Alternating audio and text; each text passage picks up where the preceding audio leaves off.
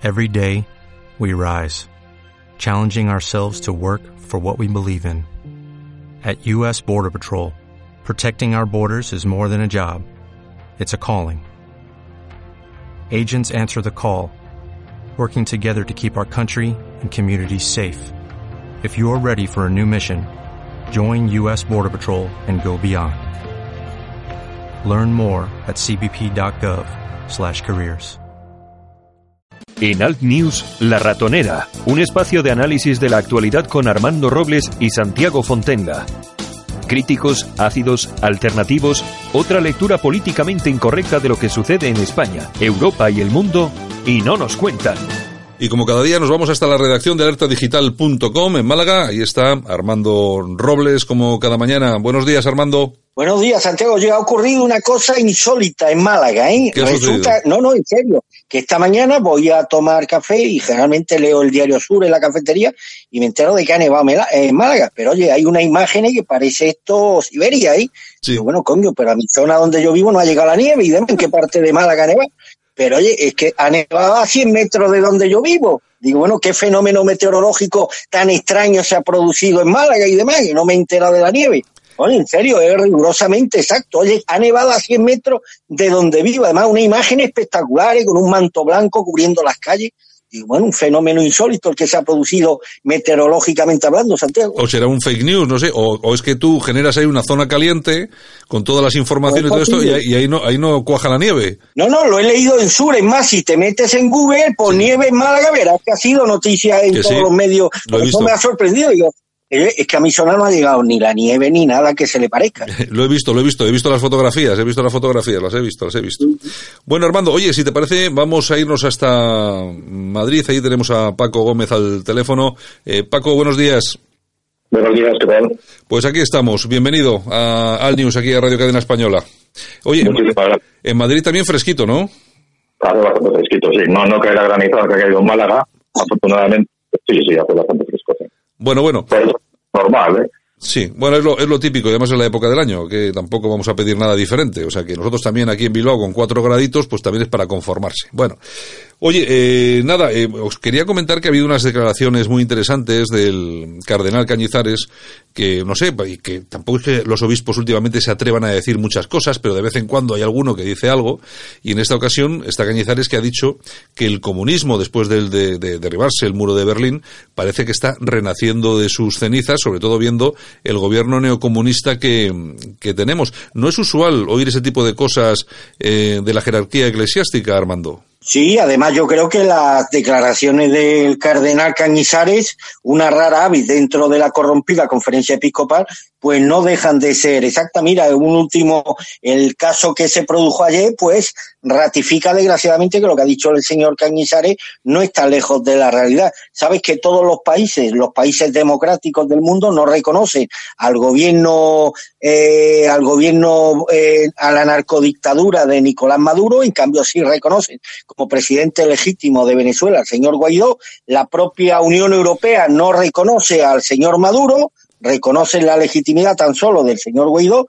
Y bueno, y el señor Guaidó, líder de Venezuela, va a venir a España este fin de semana y Pedro Sánchez se, se niega a recibirlo. Le, bueno, le ha mandado a la ministra de Exteriores que va a ser la encargada de cumplimentar, insisto, al presidente legítimo de Venezuela, pero no es porque lo diga yo, porque lo dicen los países democráticos de todo el mundo y lo dice la propia Unión Europea. Bueno, parece mentira que el presidente de un gobierno como el de España, integrado en la Unión Europea, al final ceda a las presiones de sus socios comunistas de Podemos para no recibir al señor Guaidó. Es una forma de contentar a los comunistas y bueno, y es un paso más en esta escalada del gobierno social comunista de Pedro Sánchez a ninguna parte y a conformar ese espacio. Acordáis hace unos años que se hablaba del eje del mal y demás, ¿no? De estos países bananeros que, bueno, que se oponían con acciones eh, fuera de cualquier tipo de control democrático a todas estas normas que conformaban un mundo civilizado. Bueno, pues cada día parece más claro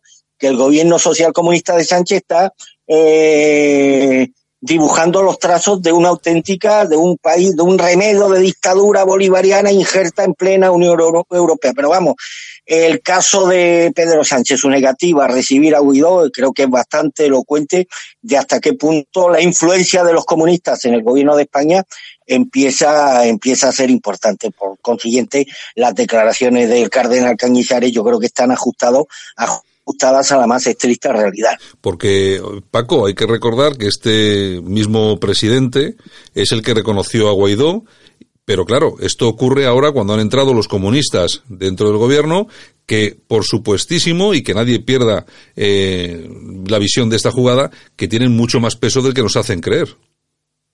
Sí, hombre, evidentemente yo creo que es obvio que eh, las relaciones con el gobierno de Maduro eh, no se centran exclusivamente en el ámbito de Podemos, sino que directamente PSOE, a través de, bueno, en este caso de, de Ábalos, por la que ha salido recientemente por la reunión que ha mantenido con un ministro. ¿eh? Sí.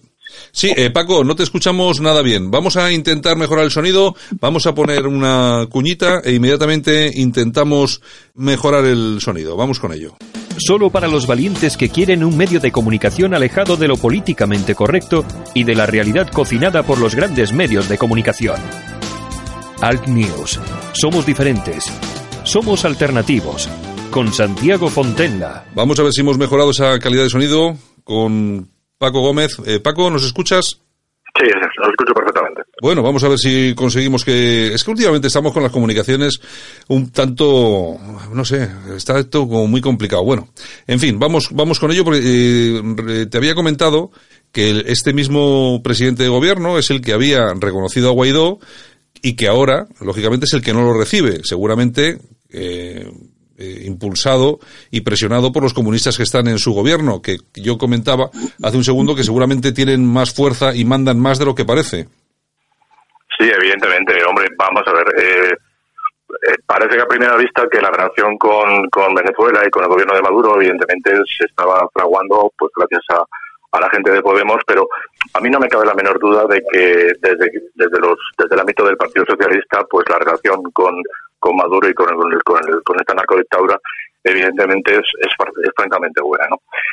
formalmente no me parece, me parece que es lógico que se haya reconocido a Guaidó, fundamentalmente por las presiones que se puedan tener desde la Unión Europea, pero la situación actual de la política española, eh, sin duda, pues lo, con, con, la conformación del nuevo gobierno, pues eh, evidentemente lo que provoca ella es eh, que se produzcan relaciones bilaterales como las que hemos observado hace poco con el ministro Ábalos, hablando con un ministro de, Maduro, pues aprovechando aquí la feria de Fitura aquí en Madrid, supuestamente para hablar sobre asuntos relacionados con, con las comunicaciones, pero pero bueno, evidentemente hay una hay una pues una conexión directa entre ambos gobiernos. Eh, no me cabe la duda de que Venezuela va a ser un país aliado de España, por mucho que nos pese a todos, y eso pues vamos a ir viendo cómo las relaciones entre ambos países pues se van a ir desarrollando sin ningún tipo de dudas. Sí, porque esa, esa reunión de Ábalos con el ministro eh, bolivariano, Armando... Una cosa, Santi, Santi una corrección importante. Es con la vicepresidenta del gobierno ilegítimo de Maduro, que tiene prohibida la entrada en la Unión Europea. De ahí la gravedad de este encuentro, que por cierto, el gobierno en el día de ayer no ha negado. Lo que se ha hecho es minimizar su importancia. Exacto. Es, vamos a ver. Aquí el tema ha sido que se ha reunido con, eh, creo que se llama Delcy Rodríguez, ¿no? Efectivamente. Eh, exacto, yo creo que ha sido esa reunión, pero bueno, yo creo que es lo que dice Paco. Aquí lo que se está escondiendo no es una reunión vinculada con determinadas cosas, eh, turismo, fitur, etcétera, sino que eh, la presión que está realizando Podemos y compañía va, lo que va a producir es una relación muy íntima entre el gobierno español y no solamente el gobierno de Venezuela, sino que yo creo que todo lo que es el, el Foro Sao Paulo, que encierra lo peor de lo peor de toda la izquierda a nivel, a nivel mundial. Armando. Sí, que donde quiere meternos Zapatero y demás. Aquí se están conformando los trazos de un nuevo eje del mal, del que por cierto forma parte la narcodictadura de Venezuela, formaba parte Bolivia, sigue formando parte Evo Morales desde el exilio, forma parte de Cuba y empieza a formar parte del gobierno de España en la medida en que sus decisiones empiezan a estar condicionadas por la presión que ejerce el gobierno, eh, los socios comunistas de Podemos. Yo creía, fíjate qué paradoja tiene la vida, yo creía que iba a ser Pablo Iglesias el que tendría que ceder y adecuarse a las exigencias de Pedro Sánchez en aras de la gobernabilidad de España y de nuestros compromisos con nuestros socios europeos y Atlántico y demás, pues al final está siendo al revés. Pablo Iglesias el que está marcando la agenda y Pedro Sánchez el que se tiene que adecuar a las exigencias ideológicas de Podemos que están en franca, en, en franca distancia con la que mantiene la Unión Europea con respecto a países como Venezuela. El encuentro de Ábalos con la vicepresidenta del gobierno ilegítimo de Maduro es especialmente grave por una razón. Primero, porque esta señora tiene prohibida su entrada en la Unión Europea, en cualquier país de la Unión Europea. El encuentro se ha producido, al parecer, en un avión, en el, en, dentro de un avión en el aeropuerto de Barajas. El gobierno no ha desmentido esta información, simplemente la ha querido minimizar y esto pues ha provocado que tanto el Partido Popular como Ciudadanos en la tarde de ayer pues hayan solicitado la inmediata comparecencia en sede parlamentaria de, del ministro Ábalos. En fin, están ocurriendo cosas que deberían preocupar a cualquier español con un cierto apego a la libertad, a la decencia, a la dignidad, pero sobre todo a cualquier español que no quiera que, que no quiere que este país siga el rumbo que desgraciadamente ha llevado a la ruina en todos los términos a países como Venezuela y como, y como Cuba. Me empieza a inquietar, insisto, Santiago, la creciente influencia que tienen los comunistas de Podemos en algunas decisiones relacionadas con nuestra política internacional, con algunas decisiones que está llevando a cabo eh, el presidente Pedro Sánchez. Oye, y en, y en muy poco tiempo que llevan estos tipos en el gobierno, yo no sé cuánto llevan en el gobierno, una semana o dos semanas, no sé exactamente cuánto, cuánto tiempo es. Eh, bueno, la verdad es que yo creo que sus pretensiones es darle la vuelta eh, a todo. Eh, se habla ya de los cuatro golpes de efecto de Sánchez en ocho días, los de la subida del, del sueldo mínimo, las pensiones, el, también el tema de la subida de los funcionarios y los, los por, vamos, lo, los grandes presupuestos de género, pero no solamente eso, sino que hemos podido ya asistir a la censura en las comisiones de control al gobierno en el Parlamento, las críticas directas por parte del el vicepresidente del gobierno a los jueces. Eh, Paco, este, esto, esto lo han hecho en una, en una semana. Bueno, a mí lo que me sorprende realmente es que tanto los medios de comunicación como la sociedad en general se esté llevando las manos a la cabeza por algo que no debería sorprendernos lo más mínimo. Bajo mi humilde punto de vista, esto no forma parte nada más que un, de una estrategia que creo, si no me, si no me equivoco, que comenzó en los tiempos de Zapatero y interrumpidamente o sea, se interrumpió durante una legislatura y pico por Rajoy, donde se preocuparon más de la gestión económica que de lo que es el soporte ideológico, pero los tiempos que estamos viviendo actualmente con Sánchez y, con Iglesias al frente del, gobierno no es más que una continuación, bajo mi punto de vista, de lo que sucedió en la época de Zapatero. Por lo tanto, que esto se haya acelerado y en una semana hayamos dispuesto a volver de efecto, bueno, no deja de ser algo que ellos llevan en su cartera, llevan en su en su, en su diario y lo único que están haciendo pues es aprovechar el momento del gobierno recién iniciado pues para pegar cuatro golpes de efecto importantes de cara a la opinión pública con unas medidas que evidentemente van a provocar un, un déficit, un incremento en el déficit público importantísimo, pero bueno, ten en cuenta que el tema de las pensiones, por ejemplo, no deja de ser algo que ya estaba eh, firmado con, con, Montoro, ¿no? Por lo tanto, bueno, pues no hace más que aprovecharse una vez más de los acuerdos anteriores, de, gobiernos anteriores, en este caso del PP, para, a lo de cara a la opinión pública, pues dar la sensación de que inmediatamente están tomando medidas sociales, pero bueno, al final tenemos que irnos acostumbrando a este tipo de, de medidas porque yo creo que al ritmo que van, vamos saltando diariamente de un, de un bueno, nos vamos sorprendiendo diariamente de, este tipo de, este tipo de asuntos. Y al final, bueno, pues no deja de ser una manera de hacer propaganda política, pero bueno, vamos a ver hasta dónde llegan, porque la situación con respecto a Cataluña y, y, la inestabilidad en el País Vasco, pues evidentemente van a ir también influyendo en este tipo de decisiones, pero yo creo que esta gente tiene guardada muchos ases en la manga para que, bueno, pues a cada cierto tiempo ir soltando, ir soltando este tipo de medidas sociales, bueno, bueno, al fin y al cabo son bienvenidas por la población, aunque si profundizaran más en ellas se darían cuenta de que realmente son bastante contraproducentes, pero bueno, estamos acostumbrados a la propaganda de este tipo de, partidos y de este tipo de gobiernos. Y además que saben utilizar estos, estos ases, lo saben utilizar perfectamente porque siempre salen en el momento adecuado y sirven para tapar, pues eso, algún pequeño escándalo, alguna cosa extraña que surge por ahí y, y surgen estas cositas. De todas formas, Armando, si estos, estos lo llevamos en ocho días, imagínate tú, cuando llevemos dos años con estos, ¿eh?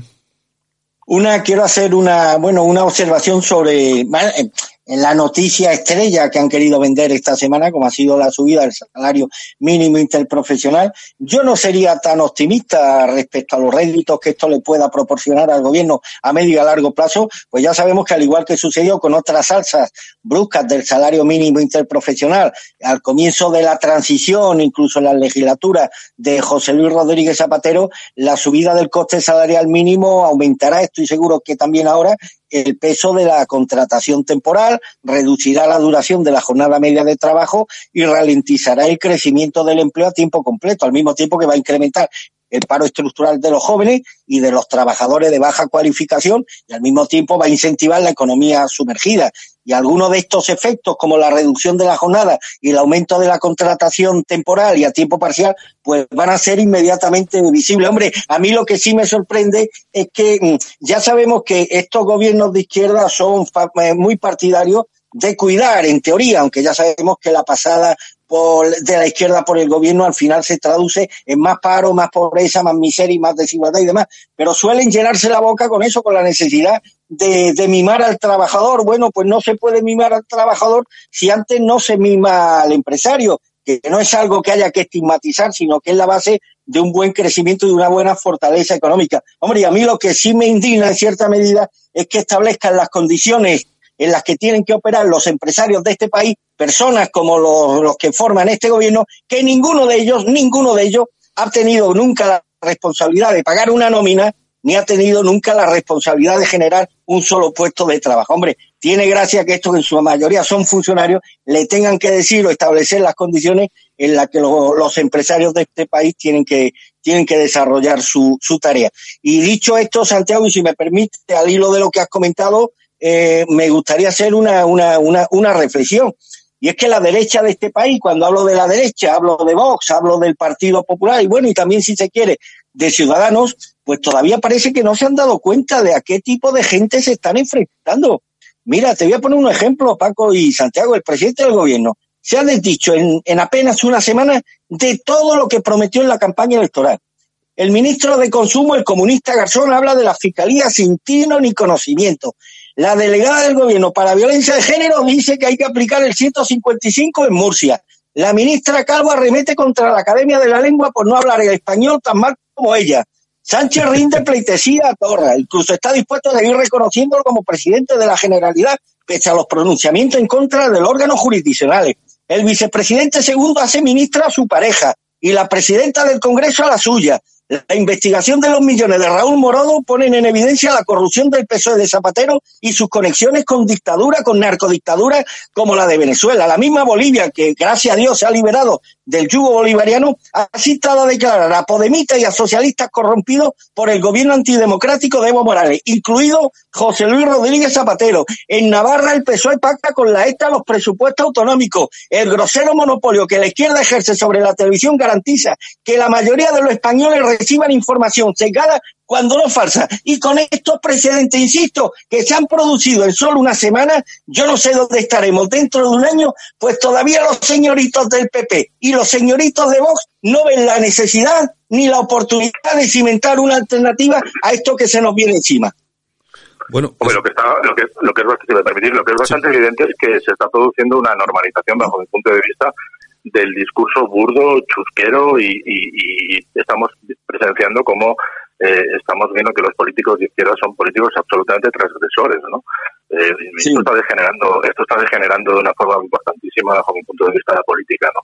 Y, y con respecto a lo que comentaba Armando de la oposición, pues efectivamente cuando la oposición intenta mostrarse moderada ante este espíritu transgresor de los políticos de izquierda, pues eh, la sensación que a mí me da es que sus bases no solamente no lo entienden, sino que cada vez eh, incluso lo rechazan más. De ahí el crecimiento, como estamos observando, de Vox tan a corto plazo, ¿verdad?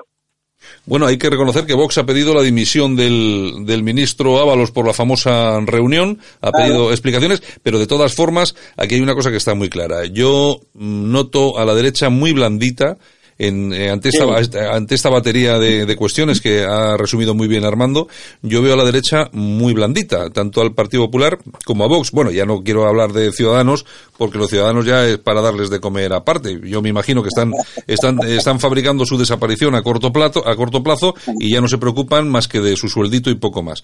En todo caso, eh, lo que dices tú, Armando, eh, ¿qué es lo que está pasando? ¿Qué es lo que sucede para que lo que es tan evidente, vamos, la realidad tan eh, palpable, que es división de la derecha igual a gobierno, pero permanente, perpetuo de la izquierda, y no acaben de entenderlo, pero ni tan siquiera para ponerse de acuerdo para criticar todo lo que está pasando en, lo de Torra, en lo de la entrevista de, de Ábalos.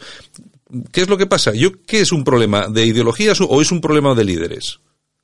Es una pulsión al masoquismo, al masoquismo esto es lo mismo que al enfermo que se le diagnostica cáncer de pulmón y sigue fumando, es decir, desprecia su propia supervivencia, su propia existencia y a esto le está pasando, esto le está pasando a la derecha. Mira, estos casos que es de Granado, que insisto, se han producido en apenas una semana desde la toma de posesión de, de Pedro Sánchez. Aquí ha habido, mientras todo esto ha pasado, Basta que la única cabeza que tiene el gobierno, que es Iván Redondo, saque el trapo rojo del PIN parental para que toda la oposición vista al unísono y además torpemente. Y en vez de hacerlo con un mínimo de inteligencia, tanto PP como Vox y Ciudadanos lo han hecho, pues una vez más, de forma bastante torpe y eh, eh, fortaleciendo los intereses políticos del Partido Socialista. Mira, Vox acusa, y yo estoy de acuerdo ¿eh? con el PIN parental, partamos de esa premisa, pero Vox acusa al Estado de enseñar juegos eróticos a los niños de 0 a 6 años y de impartir clases de sofilia eh, confundiendo casos concretos.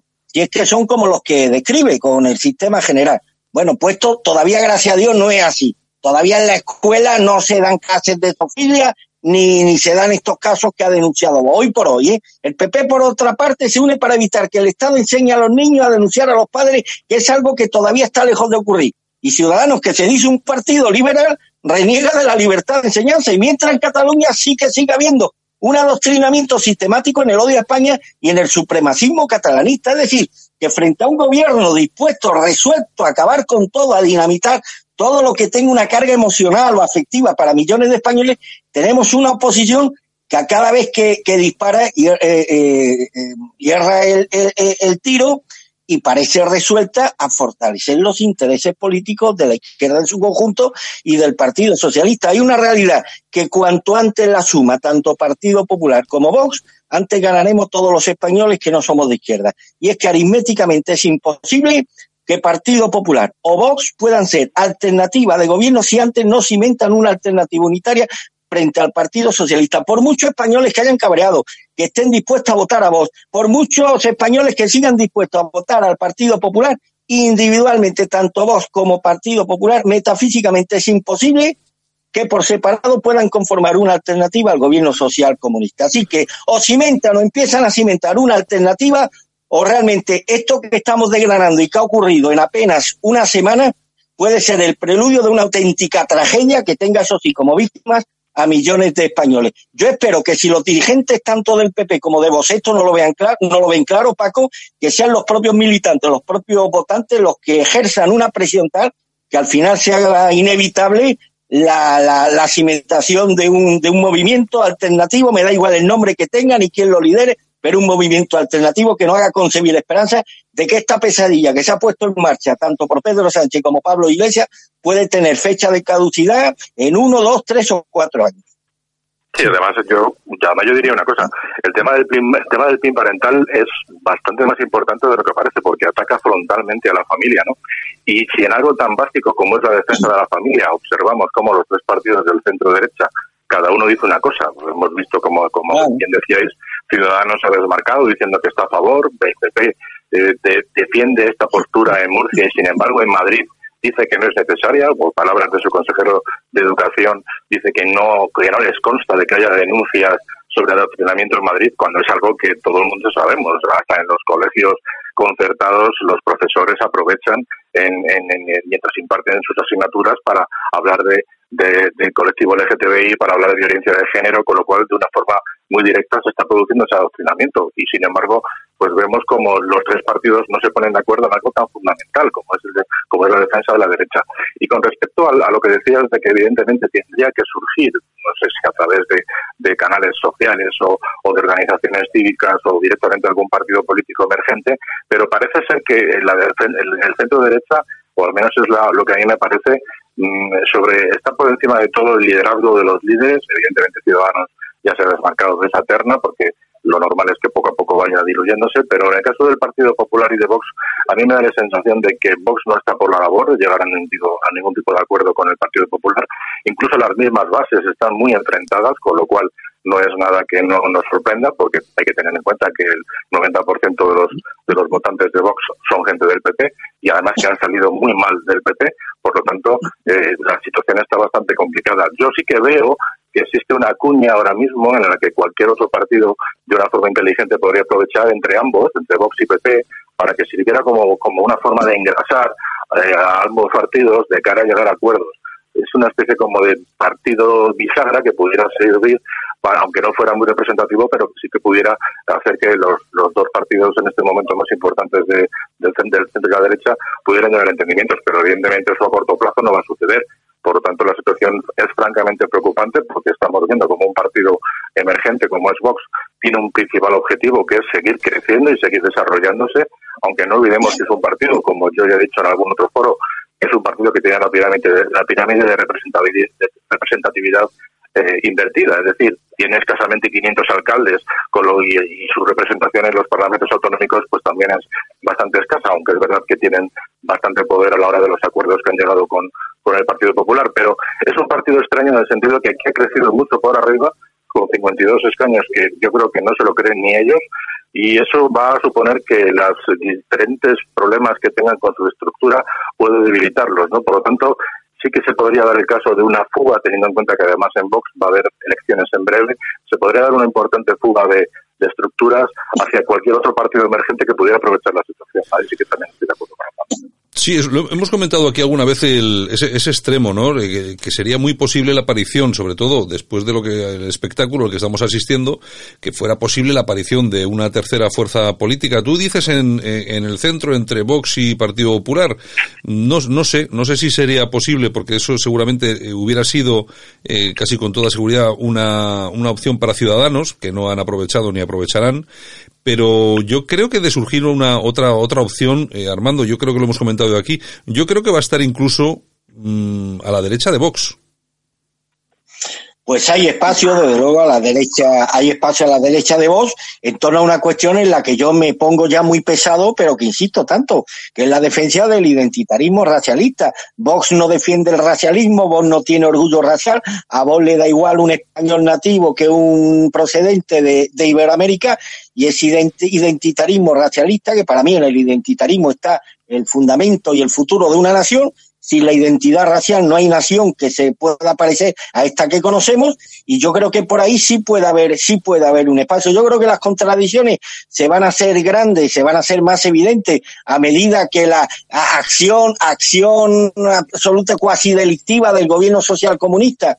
eh, eh, suscite o provoque una reacción de muchísimos españoles que van a pedir a Pepe y a vos que, que bueno que vertebren una alternativa, pues yo creo que en la medida en que este clamor sea creciente y en la medida en que este clamor no encuentre respuesta política ni por parte del PP ni por parte de Vox, pues ahí sí puede haber una tercera vía, expedita, por supuesto, de naturaleza identitaria, que ponga el acento en la necesidad de vertebrar un movimiento social y patriótico que haga frente a la izquierda y que ponga el acento en cuestiones que para un identitario tendría que ser sagrado y que sin embargo Vox desprecia olímpicamente como es precisamente la defensa del racialismo.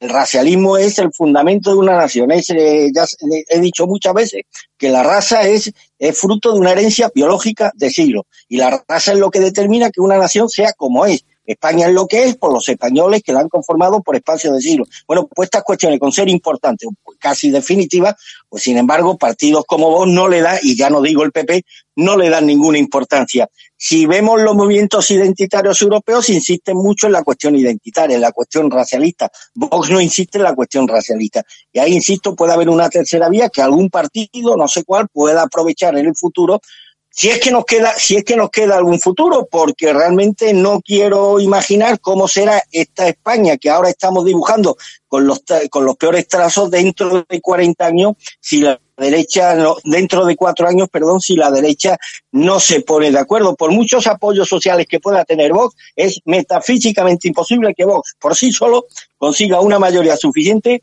para eh, lograr un gobierno y bueno y desbancar al gobierno social comunista que hay ahora mismo. Tal y como está dividida y dispersa la derecha, es también metafísicamente imposible que el Partido Popular pueda, pueda reverdecer los viejos laureles del año 2011 o del 1996 con José Mariana. Por tanto, aritméticamente no queda otra. O Partido Popular y Vox, siendo muchas las diferencias que existen entre ambos partidos, se ponen de acuerdo y vertebran una alternativa o un proyecto unitario que sirva de alternativa a lo que hoy tenemos o tenemos gobierno social comunista para, no para rato, para años.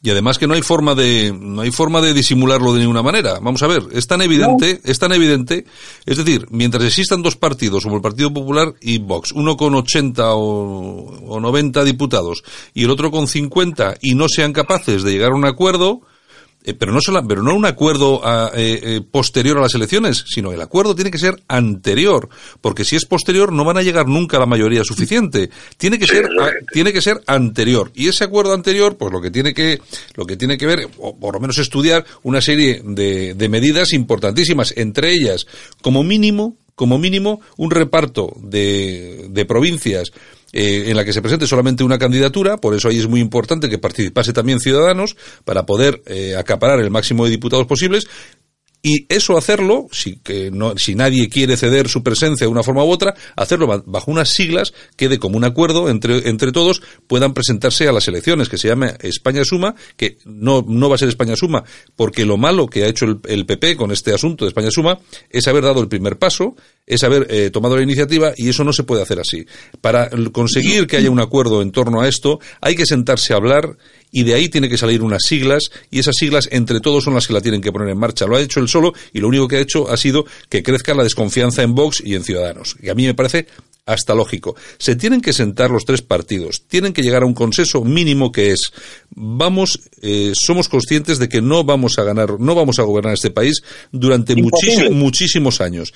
Vamos a llegar a un acuerdo, vamos a montar unas siglas que estén perfectamente codirigidas entre todos, vamos a montar un equipo de trabajo con gente de todos los, eh, los grupos, lo vamos a poner en marcha y vamos a las elecciones. Y hay una cosa que es muy importante, decirme, eh, Paco y Armando, decirme si no creéis que que, lo que digo es cierto. Si la derecha se presenta bajo una única sigla, respetando, por supuesto, a todos sus componentes, yo estoy convencido que en las próximas elecciones tenemos un gobierno de derechas en España. Pero bueno, Santiago, ¿eh? sí, sí, Paco, Paco, Paco. Sí, yo, decía que yo, yo estoy absolutamente convencido de que esta fórmula es la adecuada.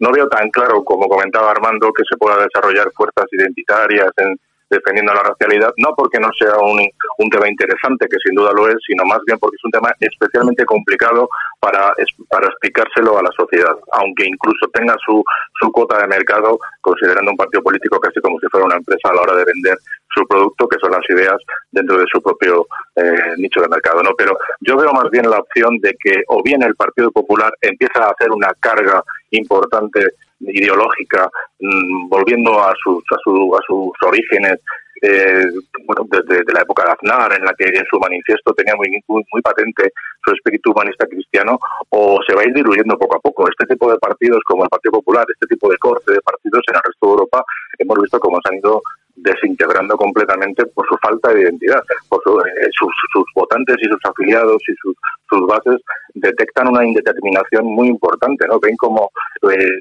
de, un día para otro cambian de opinión, que en cada sitio se sitúan de una forma diferente.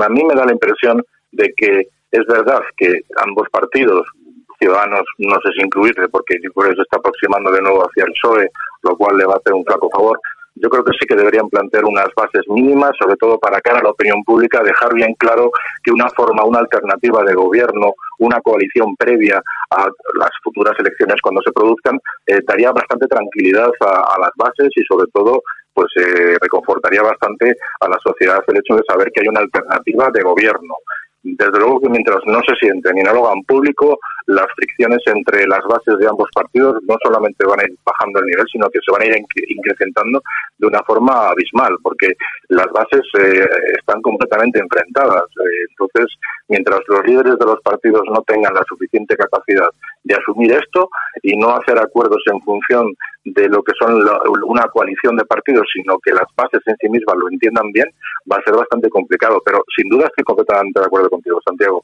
O se produce una coalición de los partidos de centro derecha, incluyendo incluso aquellos que no tienen representación. Es decir, habría que intentar hacer una gran coalición de todos los partidos de esta ideología, pues para que todos se sintieran representados, porque estamos viendo partidos por ahí pequeños que tienen 200 afiliados, porque tienen 500 afiliados, 1000, y al final eso no hace más que menoscabar, porque la fragmentación sabe lo que sabemos todos en lo que termina, ¿no? Por eso yo les eh, yo sí les, les invitaría a que los líderes políticos de tanto Vox como como el PP pues eh, intentaran hacer una gran coalición de partidos de centro derecha de tal manera que fuera una alternativa, pero por lo menos a corto plazo para que la sociedad lo percibiera.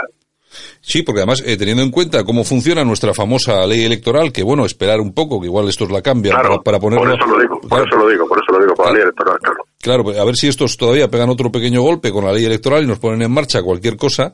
Y antes de que todo eso suceda, antes de que todo eso pase, yo creo que estos tendrían que hacer algo. De todas formas, yo me imagino a, un votante de Vox eh, o un votante del PP, un votante de base o un militante de base.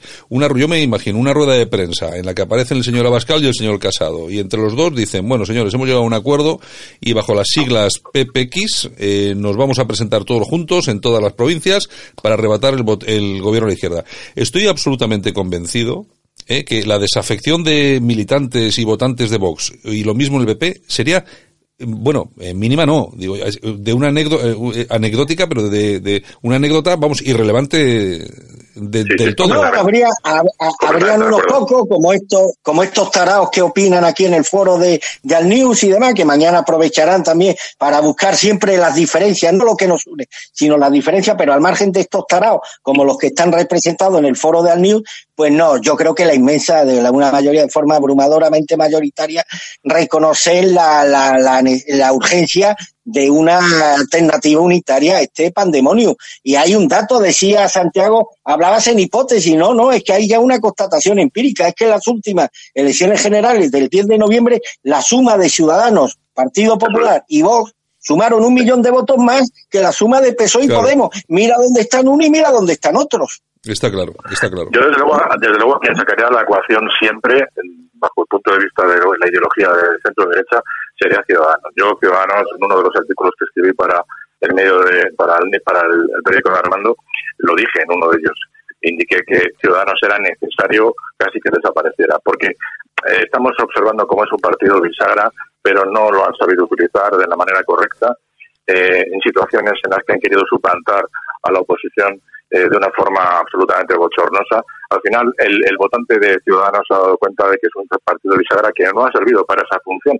Por lo tanto, yo en esa hipotética coalición dejaría, por supuesto, fuera Ciudadanos, porque la mayoría de los, de los votantes de Ciudadanos sabemos que forman parte del centro eh, ideológico en España, gente de, un marcado, de una marcada mm, vamos, falta de interés absolutamente por la política eh, posiblemente sean los que estén menos formados y a los que menos les, interesa la política. Y esos al final son personas que van a votar a una opción a otra, fundamentalmente por su bienestar social, por su mejor situación económica, lo cual evidentemente en los partidos de centro derecha lo gestionan mejor porque tienen otra forma de entender eh, lo que es la economía y evidentemente eh, yo sacaría de la cuestión a Ciudadanos por, por más que nada por lo que ha representado, por lo por lo poco que ha aportado a la sociedad y sobre todo por la, deriva en la que han en la que han estado en los últimos tiempos llegando a donde están efectivamente. Además los, los sondeos que están apareciendo les les hacen incluso eh, bajar todavía en representación en el Congreso no por lo tanto no creo que Ciudadanos sea ahora mismo una parte interesante para meterlos en esta coalición en esta supuesta o hipotética coalición En todo caso, en todo caso, lo que lo que decimos, eh, Paco, yo creo que con Vox y con el Partido Popular, yo creo que sería suficiente para dar para, para dar un buen golpe sobre la mesa. De hecho, yo yo veo, eh, que es lo que dice Armando, yo veo a eh, Partido Popular y, Vox con una bajo unas siglas, oye, cada uno con su independencia como tal. Yo si eso yo no lo no lo no reniego de eso, pero yo estoy yo estoy convencido que no, estaríamos hablando de la derecha gobernando. Lógicamente, vamos a ver, es que yo, por ejemplo, yo a todos los militantes de Vox, a la gente de Vox que nos escucha que cuando escucha este tipo de cosas nos, nos llama mucho la atención. Yo lo que les quiero decir es que, ¿qué mejor forma de implementar aquellas cuestiones por las que, en las que ellos creen, por las que están peleando, que estar en el gobierno. Y qué mejor que estar en el gobierno con un partido, pues que tampoco, tampoco va a ser excesivamente contrario a todo lo que propongas. Entonces yo creo que un gobierno en el que hubiese gente del, del PP y de, y de Vox, se, yo creo que, vamos a ver, llegarían acuerdos en el 99,9% de las cosas, Armando. Es que las diferencias, aquí hemos hablado muchas veces, ¿cuáles son realmente las diferencias entre Vox y el PP? Y, y hemos, y siempre hemos sacado los mismos temas, que es el tema de las autonomías y yo no sé, pero alguna pequeña cosa más, pero es que es que no hay más, los Temas, los, temas de género, que bueno, que no, son más son más diferencias técnicas que de fondo, que estructurales. Y luego el tema de la memoria histórica, es cierto que el Partido Popular no derogó la ley, la infame ley de memoria histórica de error, error es cierto que Rajoy, Rajoy la dejó sin presupuesto. ¿Me escucha, Santiago? Sí, sí, sí, sí. Ah, que, Rajoy, la dejó sin presupuesto. Son diferencias muy puntuales que yo creo que serían susanables en una mesa de negociación. Pero te digo más, Santiago, por muchas que sean las diferencias entre vos y el PP, son, serían insignificantes en comparación con el reto, con el gigantesco reto y con la gigantesca responsabilidad que estos dos partidos tienen de echar al gobierno frente populista que mm, amenaza con aniquilar todo lo que, insisto, tiene todavía para nosotros un aire afectivo y, entrañable y que podemos relacionar con la nación española. Ya se está hablando de que la ministra de Defensa ha urgido a los distintos destacamentos militares de que no va a permitir la presencia militar en la Semana Santa y no es que a ella le incomode la presencia de soldados, le incomoda el simbolismo cristiano, o sea, la representación, lo que representa el cristianismo para eh, millones de españoles. Por eso insisto, por mucha diferencia que exista entre el PSOE, entre el PP y Vox, cuando tienen enfrente a un partido, a un gobierno resuelto a liquidar, las bases mismas sobre las que se ha configurado la civilización española, la identidad española por espacio de siglos, yo creo que estas diferencias quedarían en nimiedades en comparación, insisto, al gigantesco reto que tienen tanto el Partido Popular como vos. Pero ya verás cómo mañana en el foro, esta mañana, los mismos que, que se proclaman de militantes o simpatizantes de voz, pues afearán este, esta, este, estos comentarios en favor de una unión entre los dos partidos y bueno, y expresarán la pulsión que tienen muchos militantes y muchos votantes del PP y, del, y de Vox a pegarse un tiro en, el pie, en una pulsión al, masoquismo que sinceramente no entiendo en vista del panorama tan apocalíptico que se empieza a dibujar para España. Pero yo creo que ahí lo ha dicho muy bien Paco, eh, cuando se ha referido a que la relación entre las bases de los dos partidos se está volviendo mm, realmente difícil, pero yo creo que seguramente impulsada por cuestiones bastante, en el fondo, bastante nimias. Vamos a ver, que hay diferencias como las como, que hay diferencias como, las que hemos hablado existen. Que eso sobre una mesa eh, se puede solucionar en no sé yo en una hora pues estoy, también estoy convencido Paco. No, yo estoy convencido que al final las diferencias entre ambos partidos son mínimas. Posiblemente se diferencian por la por la defensa de la ley de violencia de género por parte del PP y por el tema de que se ha admitido la, la ley de memoria histórica aunque es verdad que se le dejó sin sin partida presupuestaria, pero yo básicamente veo estos dos escollos para que ambos partidos puedan llegar a entendimientos, porque todo lo demás tiene una visión muy parecida de lo que es el mundo. Pero sobre todo, a mí lo que más me preocupa es que la sociedad no parece que haya percibido que el sistema de partidos en España ha cambiado. O sea, esto ha pasado a ser un sistema pluripartidista y, por lo tanto, la parte de la derecha tiene que asumir y tiene que aprender de lo que ha hecho la izquierda con los separatistas y con y con, y con los nacionalistas, ¿no? Y con los partidos regionalistas que se han sumado a su causa. Y la derecha y la centro derecha tiene que aprender, tiene que aprender de lo que han hecho sus, sus oponentes políticos y darse cuenta de que o hacen lo mismo o no van a tener ninguna oportunidad de, llegar al gobierno. Y esto, evidentemente, les obliga a limar asperezas y, sobre todo, dar la sensación de cara al exterior de que cada uno tiene su discurso, de que luego en el Parlamento, en el Congreso, cada uno van a defender sus cosas, pero evidentemente de cara a unas elecciones van a formar una coalición, porque si no tranquilizan al electorado del centro derecha, no se va a conseguir llegar al gobierno, pero no ni en cuatro ni en ocho. Vamos a ver, que es que esto puede ir mucho más para adelante. O sea, que los, los planes que están haciendo esta gente que acaban de llegar son planes a 20 y 30 años, que es lo mismo que hizo Zapatero cuando estuvo en el gobierno. O sea, por eso digo que hay una similitud entre ambas, entre ambas épocas, ¿no? Y da la impresión de lo que se está haciendo actualmente es una continuidad de lo que se inició en los tiempos de Zapatero y que se interrumpieron por la crisis y porque la gente le afectó al bolsillo y evidentemente votó a una opción de derechas porque evidentemente gestionan mejor. Pero el Partido Popular en esa etapa hay que, no hay que olvidar que se olvidaron completamente de la ideología, lo dejaron aparcada. Un partido político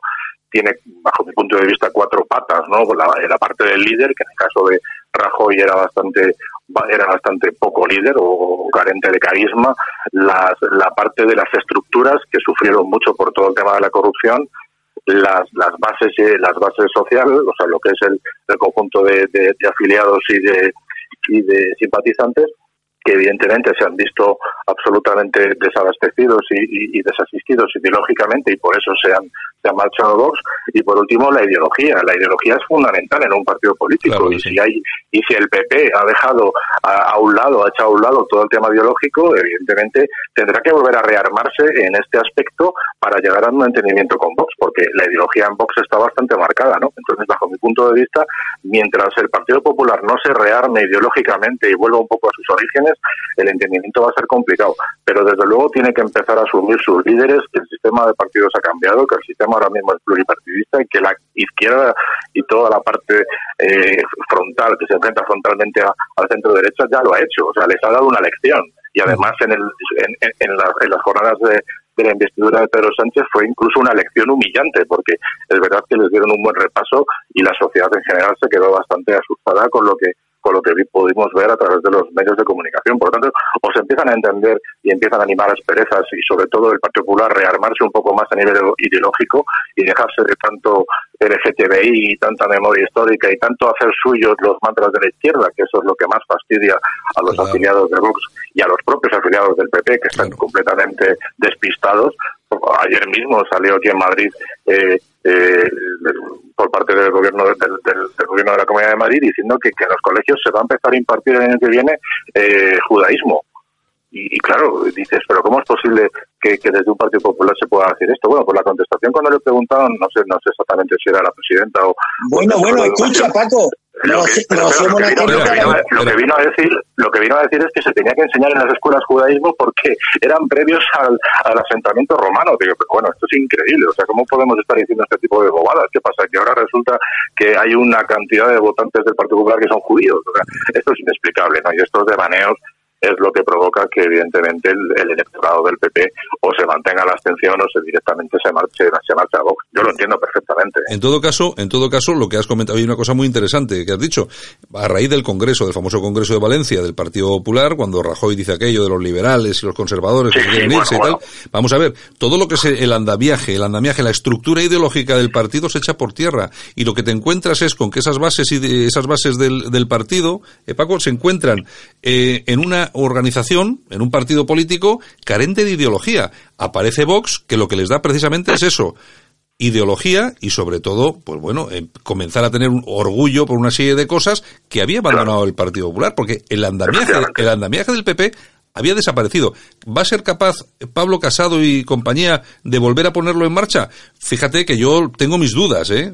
eh Armando. Yo también. Mira, evidentemente, mira, la última comida que se celebró en Navidad del Partido Popular, en esa misma comida, cuando, hizo, cuando hizo el uso de la palabra eh, Pablo Casado, recordó a la gente que estaba en esa comida que el Partido Popular era un partido humanista cristiano. Vamos, yo creo que no, no, surgieron carcajadas en esa comida, pues porque los que estaban ahí, evidentemente, son los apaniaguados del partido. Pero desde luego las carcajadas fuera se escuchaban a, vamos, que como que humanismo cristiano, pero ¿qué me estás hablando, Pablo Casado? O sea, eh, primero sitúate, primero saca de tu partido a toda la gente que te está haciendo el boicot, para que por lo menos puedas rearmar tu partido si realmente lo que dijiste en el Congreso de Sevilla es cierto porque también vamos a dudar hasta cierto punto de que eso sea, sea cierto. ¿eh? eh Armando. Eh, ellos saben cuál es la enfermedad, ¿Y saben cuál es el único diagnóstico para hacer frente a esa enfermedad?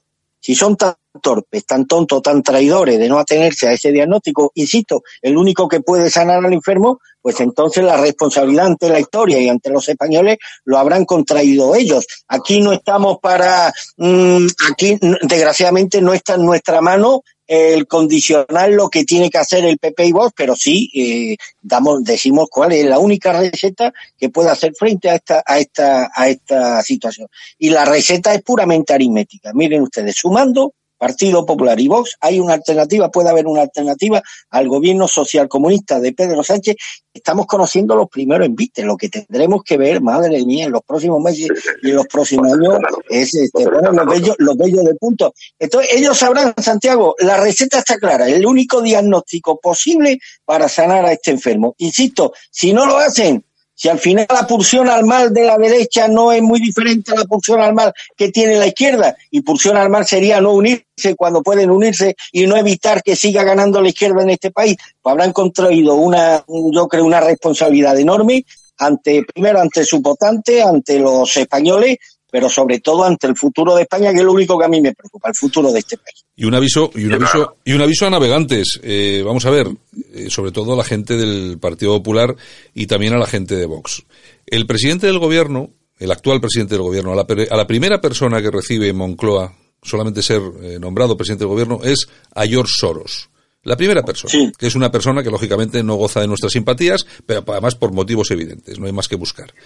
Eh, no les cuesta nada tampoco reunirse con la ministra famosa de Maduro en el avión, en el aeropuerto, y atención, porque eh, Pedro Sánchez ayer se reunía otra vez en Davos, eh, que estuvo allí, que no le, bueno, un cuarto de asistencia a, su charla, no le quería ver ni Dios, claro, porque lógicamente ya, ya le conocen, pero ¿con quién se va a reunir eh, Pedro Sánchez otra vez en Davos? Con el hijo de Soros otra vez. Vamos a ver, si no somos capaces de entender de qué va todo esto, de que, si, de, que, de que si no nos unimos estos tíos, pero vamos, nos dejan en la cuneta, nunca mejor dicho, porque estos al final te dejan en la cuneta si quieren, como está pasando en Venezuela, como ha pasado en Bolivia. Si no nos damos cuenta de esto, la verdad es que tenemos un futuro por delante muy complicado. Y lo que decía Paco, estos tíos trabajan con vistas al, a, a, 30 años, a 20 años, a 30 años. No, esto no es de unas elecciones dentro de cuatro. Aquí tenemos esta, la tenemos, no la sacamos ni con agua hirviendo. La tenemos para docenas o, de, o decenas de años. Armando. Sí, mira, bueno, hay que eh, hay que recordar a Santiago que Sánchez ya recibió a Soros sí. en la Moncloa poco después de la moción de censura en junio de, del 2018 y aquella reunión en la que también participó el entonces ministro de Asuntos Exteriores, eh, José Borrell, fue secreta hasta que, bueno, se filtró a los medios de comunicación. Hombre, yo creo que no hay un solo oyente de este programa que no sepa quién es George Soros, pero si hay algún despistado, decirle que George Soros un húngaro de un, un, norteamericano de origen húngaro es un multimillonario que controla diferentes órganos generadores de opinión en todo el mundo, que es un financiador de campañas en favor de la inmigración masiva, el aborto, la, la eutanasia, es decir, de todas estas pandemias que la izquierda ha cogido como bandera y ante y frente a la que la, la, derecha española pues tiene que empezar a plantear batalla, como ha dicho Paco, y si no lo hace, si el PP se mantiene instalado en la actual tibieza y en la equidistancia y demás, pues sus propios electores, sus propios votantes le pasarán factura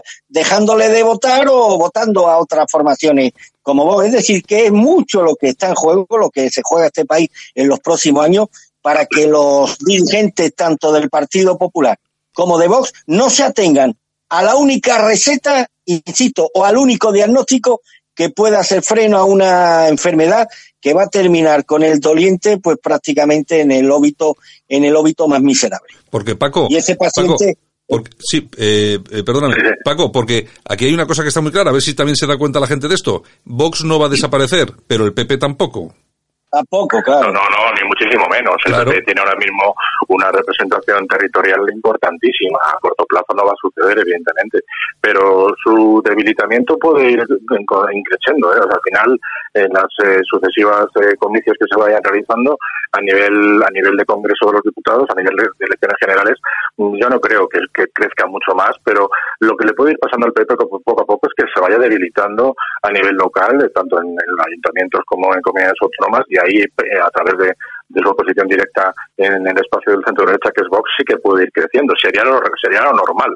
Entonces, claro, en el momento que el Partido Popular empieza a perder, empieza a perder poder territorial a nivel local, es cuando ya tienen que preocuparse. Yo creo que como actualmente la situación en ese sentido lo tienen bastante controlado, eh, de momento ellos siguen considerando que son la alternativa, son la oposición y por lo tanto ellos siguen pensando que en un hipotético caso de elecciones podrían llegar a ser el, gobierno, eh, podría formar, formar parte, formar un gobierno eh, no de mayoría absoluta, evidentemente, porque eso es impensable, pero sí que pidiendo los apoyos a Vox, pero como una fuerza mayoritaria. Y yo creo que ahí está el error.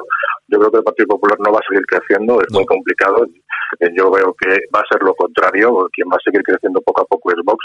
Y la parte del electorado del centro derecha, que no esté conforme ni con una forma ni con una, ni con una formación ni con otra, pues irá a la abstención. Es lo que generalmente le pasa a la derecha, ¿no?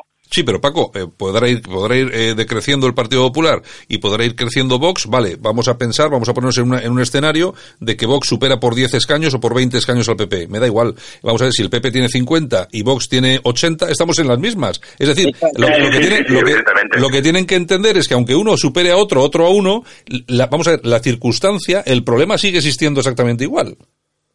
No, no, no, y evidentemente a corto plazo no se va a solucionar. Por eso, por eso decía antes que aunque la fragmentación nunca es recomendable, a mí me da la impresión de que alguna fuerza política va a aprovechar el momento y va a empezar a, a moverse pues para intentar acaparar de una forma transversal todo ese voto del Partido Popular y de Ciudadanos, pero dándole una carga más importante e ideológica a ese partido, pues para poco a poco ir eh, sumando adeptos y, en ese sentido, pues esa terna sí que podría sí que podríamos pensar que podría llegar a una mayoría. Más que nada captando a ese electorado del centro que generalmente de una forma indeterminada pues se mueve en tierra de nadie pero al final yo creo que para captar incluso a esa parte de la población hay que hacer una carga ideológica importante y extra y el Partido Popular yo ahora mismo veo que no está por la labor.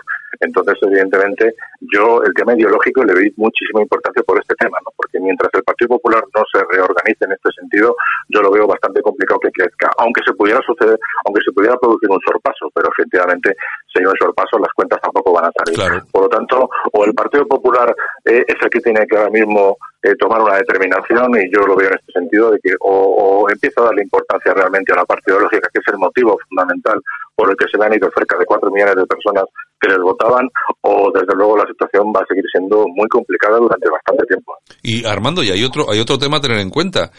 Eh, eh, vamos a ver, yo, nosotros estamos aquí sentados esta mañana analizando un poco cuál es la realidad. Pero vamos a ver, en el Partido Popular no hay nadie que se siente y analice todo esto y sea capaz de ver qué es lo que está pasando de verdad. O sea, que no hay nadie que se ponga las pilas para decir, oye, que aquí no vamos, no vamos a gobernar en la vida de esta forma.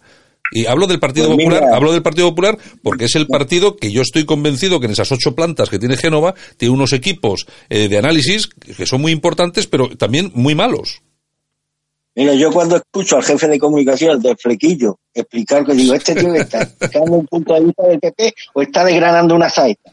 Pues no lo sé diferenciar, la verdad tan triste, con tan, tan pobre argumentalmente hablando, con tan escasa capacidad expositiva. Realmente es que son muy flojitos en el tema de la comunicación. Mira, yo ayer vi el debate de 24 horas, que por cierto, podía llevar vos también a un representante mejor que a José María Figueredo, ¿eh? que los tiene mejores, no mejores, infinitamente mejores. Pero es que lo que llevó el PP a la Edurne Uriarte, oye, no tiene a nadie mejor el PP que a Edurne Uriarte, es que es imposible que con esta gente se le pueda ganar un debate a la izquierda. Es es imposible que con esta gente se le pueda ganar ninguna batalla ideológica a la izquierda. Pero es que en el día de ayer, Echanis, el vicesecretario del PP, no me, no sé de qué área está exactamente, explicando el tema de Ábalos, la reunión de Ábalos con la vicepresidenta de Venezuela, haciendo un tema grave, le dio, a, dio una rueda de prensa en Génova con una cadencia pobre, una cadencia triste, que te transmitía depresión, no, no, no, no tienen el entusiasmo, el convencimiento de explicar, parece que no creen aquello eh, que eh, eh, eso que teóricamente defienden. Y difícilmente te puede hacer que lo crea la opinión pública cuando ni tú mismo te lo estás creyendo. Es que son muy malos en el tema de la comunicación, es que argumentan muy mal, es que tienen una dialéctica muy pobre. Y estos tíos se supone que han estudiado en colegios privados, todos, Coño, le dan 20 vueltas a la izquierda Voy a tener que ponderar la escuela pública por encima de la privada, ¿eh? Porque es que en materia de comunicación, salvo, salvo Espinosa de los Monteros y, y Ortega mí es que se los come la izquierda en cada debate, en cada intervención, no saben argumentar, no saben vender, no transmiten ilusión, no transmiten entusiasmo. Y por consiguiente, este, estamos hablando del tema ideológico, Paco, pero el tema de la comunicación es importantísimo. y el PP no tiene equipo de comunicación y así es muy difícil conseguir nada.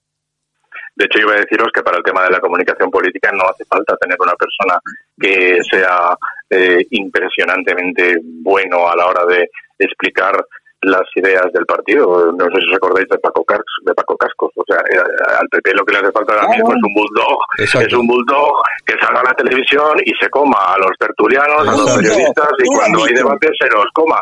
Y no hace falta que esté especialmente preparado. Simplemente tiene que ser una persona que sea contundente y que la gente cuando se para a ver un debate o a ver un programa de tertulias, cuando termina ese programa diga, ole, ese hombre me acaba de representar y me acaba de defender, que yo les voto. Pero claro, tú cuando escuchas a un señor como Pablo Montesinos, que parece un robot, y que, que le daría lo mismo defender a este partido como a Podemos. Es que al final da la impresión de que, pues es que da, da, la impresión de que se lo ha aprendido de memoria y además un tono constantemente siempre, siempre lineal, no invita a escucharle. De verdad que es un error, es un error, pues, pero capital. O sea, yo creo que ahí deberían buscar una persona pues es que además ni más que ver, pues, vamos a ver, el Partido Socialista, si es que sale una sale sale una Adriana Lastra que, que, que es una indigente intelectual. y cultural, intelectual en todos los sentidos, y, y simplemente con el espíritu transgresor que os decía antes, ya se come a cualquiera porque como repiten sus mantras tantas veces, al final la gente se lo cree. Pero claro, si en el Partido Popular te sale una persona como, como Pablo Montesinos, que no se lo cree nadie, porque la sensación que te está transmitiendo es que ni él mismo se lo cree, pues evidentemente, pero no es un problema solo de Pablo Montesinos, porque tenemos otras personas que aparecen, yo me acuerdo del debate de que en la sexta cuando estuvo Cuca Gamarra, madre pero ¿cómo es posible? ¿Cómo es posible?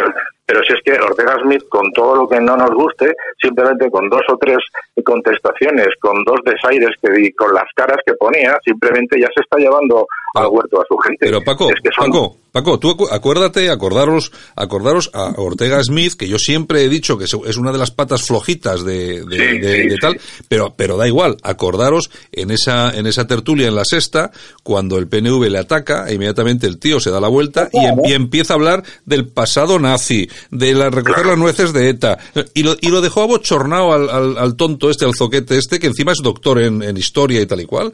Vamos a ver. Bueno, cuando, o cuando le dijo que les iba, que les iba a, disolver como partido, pero sabemos que eso es imposible. Sí, pero, bueno, ya, le has, pero ya le has callado, ya le has callado la boca que en un debate es lo que hay que hacer, ¿no? Que va por encima y sobre todo que la gente que te está viendo y te está escuchando que sí se siente identificada con el discurso que estás dando. Si al final todos sabemos que los políticos la mitad de las cosas que dicen en un debate luego se lo lleva todo, de esas palabras se las lleva al visto, pero el tema es, que la gente que te está viendo crea firmemente en que les estás defendiendo y eso es lo que no está sucediendo actualmente. Claro, pero Paco, tú cuando este hombre coge y le dice eh, no, no, que si ganamos los vamos, los vamos a ilegalizar. y eso, lo dice en televisión y eso a la gente le pone realmente cachonda. Hombre, de todas, todas. Pero es que al final es la manera de ganar votos. Es que tenemos que ser realistas. Si al final, si tú, te, si tú gastas la mitad de tu tiempo en decir lo bien que gestionas, y le estás hablando a la gente que generalmente no entiende lo que le estás diciendo. Es decir, yo observo que en la gente del Partido Popular, la mitad de los debates en los que están, no, la gente no lo entiende. Y cuando están en los mítines empiezan a hablar de, empiezan a divagar sobre la manera en la que sacaron de la crisis cuando eh, tuvieron que recuperar el país en la época de Zapatero. Si eso, eso es pasado. Si lo que estamos viviendo es el presente y el presente es diferente. Y lo que evidentemente están haciendo mal es en todos los lugares en los que aparecen repetir que son gestores y llevan siendo desde toda la vida, pero es que la política no solo es gestión, la política es más cosas, la política es pasión, la política es, eh, pues eso, la cara mala leche, cara de perro, para que quien te está viendo y te está escuchando, pues realmente diga, ese hombre me representa que luego a lo mejor si nadie se lee los programas políticos, los programas de los partidos políticos, al final la gente vota, pues como mucha gente, no, es que vota Casado porque es más guapo o, voto a Sánchez porque le quedan mejor las chaquetas, pues, por, lo menos que los que salgan en televisión y en la radio sean personas pues totalmente fusivas y sobre todo muy contundentes en su mensaje. Mientras esto no pase, el Partido Popular desde luego lo tiene muy complicado. Hay una cosa que es muy importante. Eh, eh, perdóname un segundito que se me, que se, no, se me olvido. Hay una cosa que está muy clara. Antes siempre se comentaba que los políticos tenían que ir muy bien vestido y ser muy guapetones, porque así la gente... Bueno, la demostración empírica de que eso no es así bueno, eh, es los propios líderes, yo que sé, del separatismo catalán, que son todos horripilantes, o del separatismo vasco, que son todos horripilantes, e incluso los de la derecha, que hay alguno que también es horripilante, y no vamos a decir nombres. Vamos a ver, lo que hace falta es lo que dice Paco, tiene que ser gente efusiva que sepa de qué está hablando y que se lo crea, joder, que se crea lo que está diciendo y que está en un combate cultural, eh, ideológico y hacerle frente. Es que lo ha dicho, hacen falta bulldog en política y el PP no tiene bulldog y vos tiene bulldog. bulldog. Tú escuchas a Ortega en mí un minuto de un minuto nada más y te da tres titulares. Tú escuchas al niño del flequillo, puede estar hablando una hora y no te da un solo titular. Pues es un discurso plano, con escasa capacidad. Además, no transmiten entusiasmo, porque es que no se creen ni lo que ellos defienden. No se creen lo que están defendiendo. Ve a Rocío Monasterio, Ortega es mía, Espinosa, eh, y transmite eh, eh, un entusiasmo que, que, que, del que se contagia el interlocutor, el que lo está escuchando. Y lejos de corregir estas cosas, el Partido Popular pues yo veo que van a peor. Escuché ayer a Echani explicando el tema de la vicepresidenta de Maduro, con una pobreza argumental, con una, con una cadencia triste. Digo, pero esta gente así como van a recabar votos, es imposible que puedan conseguir votos, pero te dejas a Echani si te vas de un neuriarte. Hay que ser mala, hay que ser, es mala, mala, de solidaridad. y ahí la llevan a los debates. Pero deja de un Uriarte y coges a Pablo Montesino, que es malo de solemnidad, y dejas a Pablo Montesino, es que son todos, todos. Tenía el PP un bulldog en el Congreso que era Rafael Hernández, pero lo, Rafael Hernández, pero lo han defenestrado, lo han defenestrado. Y, y por ahí, y por ahí, y, y, otra cosa que yo creo que aquí Paco como politólogo sí me puede ratificar o desmentir lo que voy a decir. Esta trampa, es decir, que el Partido Socialista contra más escorovir a la izquierda, más votos consigue. Ya no hablo de Podemos. Eh, parece que los partidos de la derecha están obligados a buscar una posición centrista, como se vayan a la derecha pierden todos los votos. Pues miren ustedes, esto no es la sociedad española, siempre ha sido una sociedad muy frentista, muy polar. Quiero acordarme de la toda España de Antonio Machado, esta era una España de Joselito y bienvenida, de Madrid y Barcelona, de blanco y negro, y, en fin. Y los polos, y esta ha sido siempre una sociedad muy polar, y se están dibujando además los trazos de una sociedad muy polar, donde frente a una izquierda muy radical, la gente lo que quiere es una derecha que plante cara a esa izquierda muy radical. Y no veo yo al Partido Popular ni resuelto ni convencido de la necesidad de plantar cara a la izquierda con un discurso diametralmente opuesto, por supuesto, mucho más duro y mucho más tajante en temas que afectan a la ideología. No veo yo al Partido Popular resuelto a enmendar sus muchísimos errores del pasado. Bueno, señores, eh, la, última, la última intervención, Paco. No, iba a decir que además, os des cuenta, en las capas más jóvenes de la sociedad, eh, el Partido Popular rasca bien poco. Eh, generalmente la parte más joven se va a Vox o se va a Podemos, con lo cual evidentemente el Partido Popular que tiene un que tiene, que tiene un estanco importante de votantes de, mediana edad y de, y de, y de edad avanzada tendría que empezar a plantearse pues eso dar un mensaje mucho más ágil, mucho más eh, moderno eh, y sobre todo más accesible a las capas más jóvenes, porque desde luego si no se regenera el votante del PP eh, va a ser un problema muy serio para ellos. Bueno, vamos a tener oportunidad en otros espacios de seguir hablando de todo esto, que yo creo que tiene, tiene muchos dobleces que hay que desdoblar, porque la verdad es que es todo mucho más complicado de lo que parece. No hay, en esto no hay nada sencillo, yo lo entiendo, eh, pero bueno, por lo menos estos eh, llamamientos que hacemos de forma continua o continuada desde este programa, pues bueno, esperemos que en alguna ocasión nos escuchen, eh, Armando, a ver, si nos hacen algo de caso, no del todo, pero un poquito, que nos hagan un poco. bueno, en fin, nos vamos si os parece, que llevamos ya aquí un rato bien bueno. Me permite un minuto, Santiago, se me olvidó al principio expresar esta mañana mi tristeza y mi indignación por la derrota de mi Atleti ayer en Copa del Rey frente a la Cultural Leonesa. Y en fin, ya sabemos que los atléticos llevamos en el, en el ADN la frustración. Pero hombre, si esa frustración se puede impedir, pues mira, eso que nos ahorran. Y ayer se hubiera podido impedir la derrota y la eliminación frente a un segunda vez. Yo creo que el señor Cerezo tiene que empezar ya a tomar medidas. Cholo Simeone ha cumplido un ciclo en el Atleti, hay que despedirlo con un lacito rosa, pero despedirlo. Y en mañanas como hoy me acuerdo de mi siempre recordado y entrañable Jesús Gil, en una mañana como hoy le habría sacado los colores a estos desvergonzados que desde luego no son dignos de, vestir una camiseta tan digna como la de mi Atleti. Bueno, bueno, una vez más, el último penalti de Sergio Ramos ha hecho mucho daño a Atleti, por no sé si es la cuarta vez, por lo tanto, me, yo como madridista, eh, ya quitándole un poco de hierro al asunto, espero que, que la Leti remonte, pero ya si eso el año que viene. Bueno, Paco Gómez, hoy un placer tenerte con nosotros aquí en Radio Cadena Española, aquí en Al News. Esperamos que la semana que viene podamos repetir, ¿de acuerdo? Igualmente, muchísimas gracias por todo y un saludo a todos. Armando, un abrazo muy fuerte. Un abrazo, Paco. Un abrazo, querido amigo. Igualmente, Armando. Venga, señores, hasta luego. En Alt News, La Ratonera, un espacio de análisis de la actualidad con Armando Robles y Santiago Fontenga.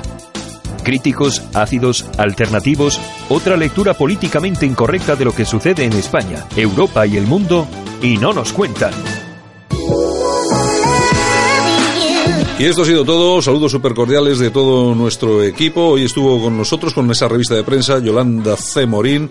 Hemos tenido tertulia con Paco Gómez y con Armando Robles. Saludos, fin de semana, que sea feliz, largo no, porque es lo que es, y el lunes estamos aquí de nuevo. Un abrazo muy fuerte para todos, para todas, que es lo que se dice ahora, que quedar ya muy gobierno Podemos. En fin, en serio, pasadlo bien y regresamos el lunes. Chao, hasta el lunes.